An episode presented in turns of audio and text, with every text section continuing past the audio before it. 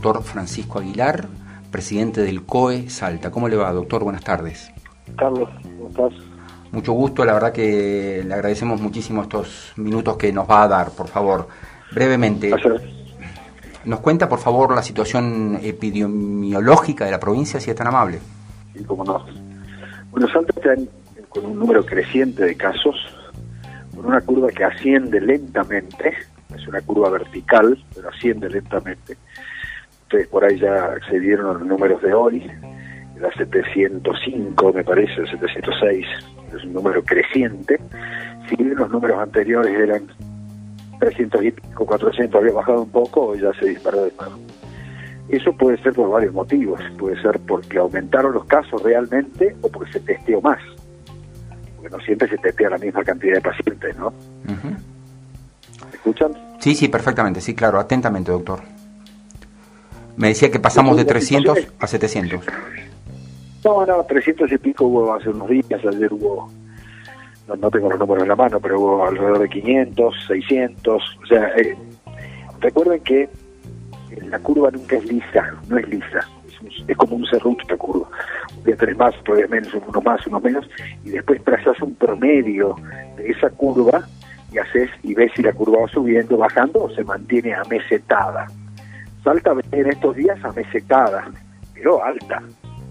Una curva amesetada, pero alta, con muchos números de casos, ¿no? Pero más allá del número de casos, los números que a nosotros nos complican y nos preocupan mucho, son las internaciones. Estamos con un sistema sanitario estresado, con un sistema sanitario con, muchas camas ocupadas por pacientes COVID, no solamente de terapia, sino de, sala común, ¿no? Cuando digo sala común, digo sala especial, pues es una sala que no es terapia, pero es una sala con oxígeno. Doctor, ¿me puede decir, por favor, cómo está la situación tanto en el centro de convenciones como en el Hospital San Bernardo? ¿La carta de San Bernardo está funcionando? No, no, la carta de San Bernardo está guardada como backup en caso de que tengamos una saturación del sistema de salud, se abre la, carta de San Bernardo. En el centro de convenciones es un, es un centro polifuncional que tenemos vacunas en un sector, en otro sector muy grande es testeos, en otro sector grande, cuando digo grande digo el tamaño de los salones del centro de convenciones, ¿no? Sí, claro. Es el SAMEC. El SAMEC a su vez en las afueras del centro de convenciones tiene un lugar para sanitización de vehículos, o sea, tiene, es polifuncional. Además está empezando a internar pacientes COVID leves o COVID recuperados, que ya no contagian y que están para hacer tratamientos kinésicos y tratamientos de recuperación respiratoria. Todavía tiene pocos pacientes, pero si, si la curva sigue en aumento, el centro de convenciones va a tener cada vez más pacientes, ¿no? Doctor, ¿qué, opinión le merece este, esta tendencia que se observa en el cual el virus está afectando a personas cada vez más jóvenes? ¿Es un cambio en la cepa? Eh, ¿Cuál es la lectura de todo esto? Muy, muy, muy interesante la observación que haces, Carlos, muy buena. Es cierto lo que decís, está afectando a gente. Además, pongamos la palabra además porque es importante, no es que a la persona de 70 no la afecta, también lo afecta de manera muy grave. Pero además, vemos que estas nuevas cepas, que probablemente sea la que está predominando en Salta, que es la Manaos, está afectando a gente joven. De 30 años para arriba, tenemos pacientes de 30 años internados en terapia intensiva en Salta, en Salta, con respirador, lo cual es tremendamente alarmante, ¿no? Esta, estas personas de 30 años, doctor, ¿Son personas con antecedentes eh, de, algún tipo de enfermedad o son personas, por así decirlo, sanas, comunes, normales, atléticas? Bueno, excelente eso también. Hay de los dos. Las personas que tienen antecedentes, por ejemplo, obesidad, diabetes o alguna patología, pues están en diálisis. O ponerle ser fumadores, ¿no? Mm, sí, sí, también, pero tiene que ser un fumador con EPOC con enfermedad pulmonar eh, severa, ¿no? Sí, también es un factor de riesgo, está, como factor de riesgo. Pero no, no ser un fumador de poca de pocos años y poca cantidad de cigarrillos, por eso el riesgo de, afección es similar. Pero sí el tabaco en sí, muchos años, cuando ya condiciona el pulmón a EPOC, a enfermedad pulmonar obstructiva crónica, sí es un factor de riesgo. Pero lo que les decía, los pacientes que tienen factores de riesgo tienen la cepa de Manaus, sí, tremendamente grave, y muchos de van al respirador. Tal cual. Doctor, eh, después de los nueve días, estos tan, tan polémicos, tan controversiales, eh, ¿se puede decir que, que, surgieron efectos que esta, que esta nueva que este nuevo encierro que sufrió la, la población tuvo algún efecto positivo? ¿Se puede medir al día de hoy? Generalmente los encierros que, que se han experimentado, porque uno no sabe bien cómo es esto en el mundo, que nos llevan cuatro o cinco meses de ventaja en la pandemia, van experimentando cosas y nosotros agarramos lo que funciona y lo, que creemos que es mejor.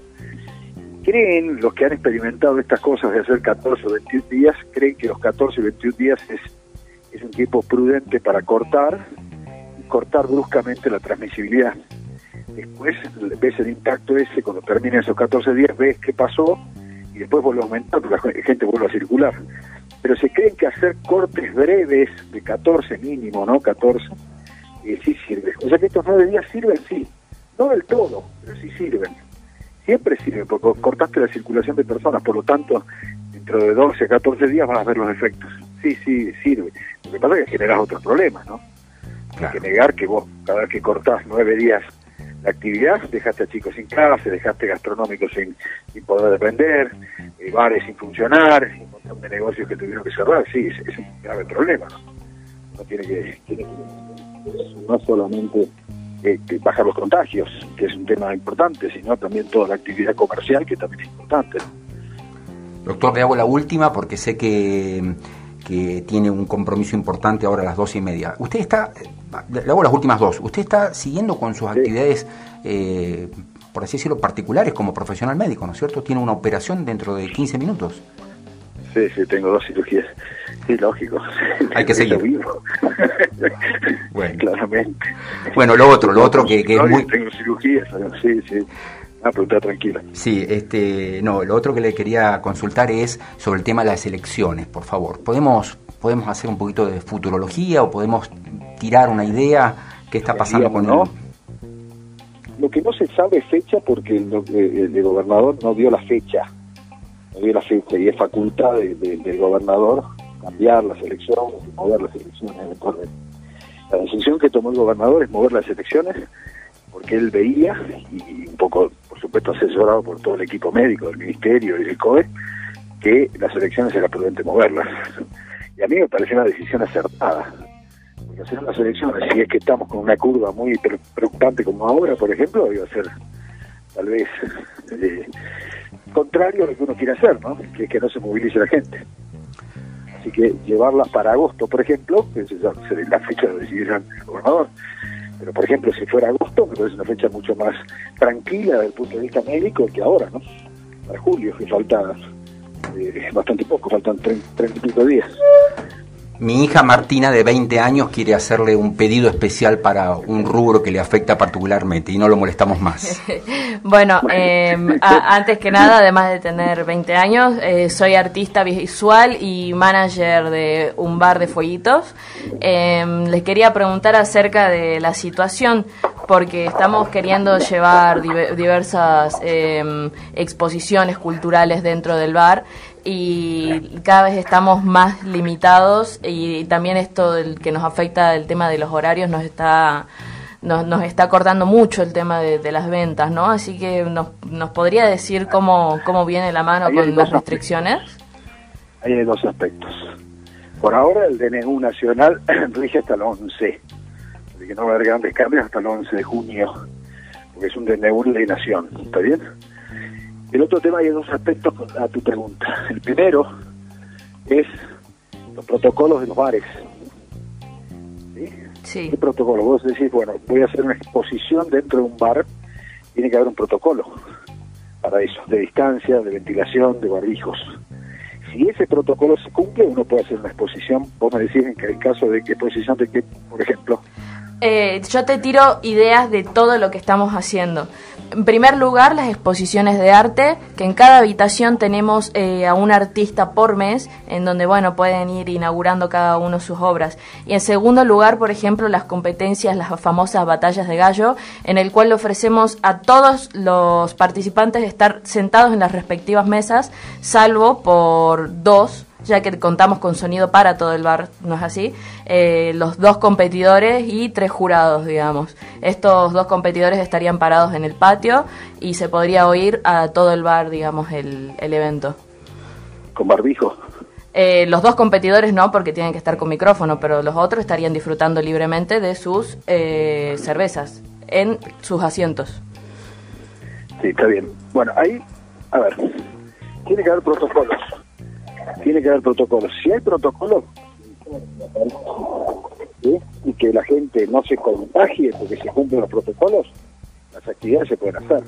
Okay, el problema es que muchas veces se rompen los protocolos. Y mucha gente dice, no, pero en, mi lugar se cumple. Es verdad, hay mucha gente que cumple los protocolos y después con los cierres pagan justos por pecadores. Las actividades que uno quiere hacer, que hay distanciamiento, barbijo, lugar ventilado, eh, y un sanitizador en cada mesa con alcohol o lo que sea, eso no hay problema. Bueno, doctor, doctor, no le robamos más tiempo. Eh, nuestro pedido especial, porque estamos muy en contacto, es con todo el mundo de los eventos, con todo el mundo de los artistas, con todo el mundo del turismo, que necesita una urgente reactivación y es un pedido, digamos, una consideración especial a la hora de tomar las decisiones finales. Yo sé que ustedes lo saben perfectamente, pero bueno, finalmente eso. A mí, a mí me gustaría saber dónde tengo que presentar eh, los protocolos, digamos. En el COX, en el Gran Burg, en el COX. Perfecto, muchas gracias. ¿Ah? Pero para, eh, un pedido especial mío ahora. Dale, dale. Esta pandemia no la podemos ganar nosotros solamente tomando medidas.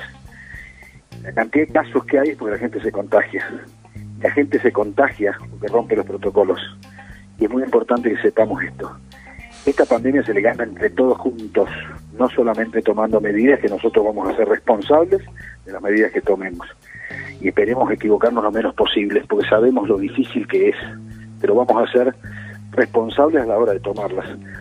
Pero todos tenemos que poner un poco de cada uno, porque si los casos aumentan, pues la gente se contagió. Y si la gente se contagió, porque en algún momento rompió el protocolo. Muchísimas gracias, Francisco. Muy amables sus palabras, muy claras como siempre. Realmente ha sido un placer poder dialogar con usted. Ha sido un placer, el placer es mío. Un abrazo y a seguir trabajando. Un abrazo grande. Gracias, gracias, gracias. Hasta luego.